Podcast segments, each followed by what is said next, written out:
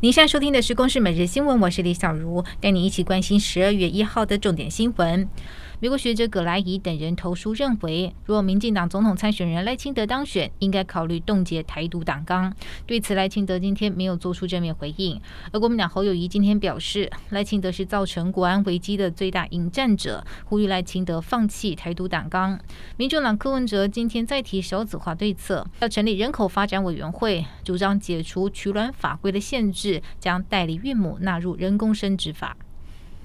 总统蔡英文今天到高雄冈山基地主持空军飞行训练指挥部编成典礼。他表示，空军飞行训练指挥部任重道远，面对国际地缘政治的复杂多变，每一位飞行员都对国家充满使命感，希望能为国家安全建立起一道铜墙铁壁的屏障。疾管署一号公布，十一月二十六号到二十九号，在国内四大机场，针对自中港澳入境且有症状的旅客，启动定点检测、孤立采检措施，共有三十八名的旅客筛检，其中流感病毒十三例占比最高，有三例为新冠病毒，三例为腺病毒，两例为鼻病毒，六例为阴性，目前尚未检出梅将军个案。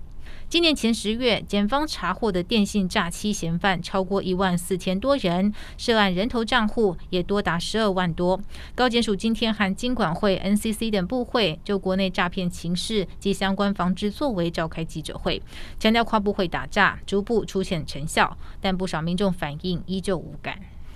国内进口中国产制鞋靴产品会被苛征反倾销税，最重百分之四十三。财政部关务署今天宣布，维持近十七年的反倾销税措施，将在明年的一月十七号起停止苛征。以色列和巴勒斯坦武装组织哈马斯的临时休战协议今天到期，数分钟之后，以色列军方即宣布已经重新展开对加萨走廊的战斗行动，并且怪罪哈马斯违反停火协议。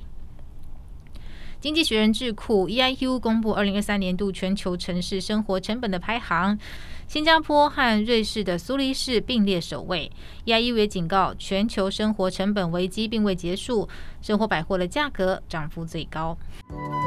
以上由公视新闻制作，谢谢您的收听。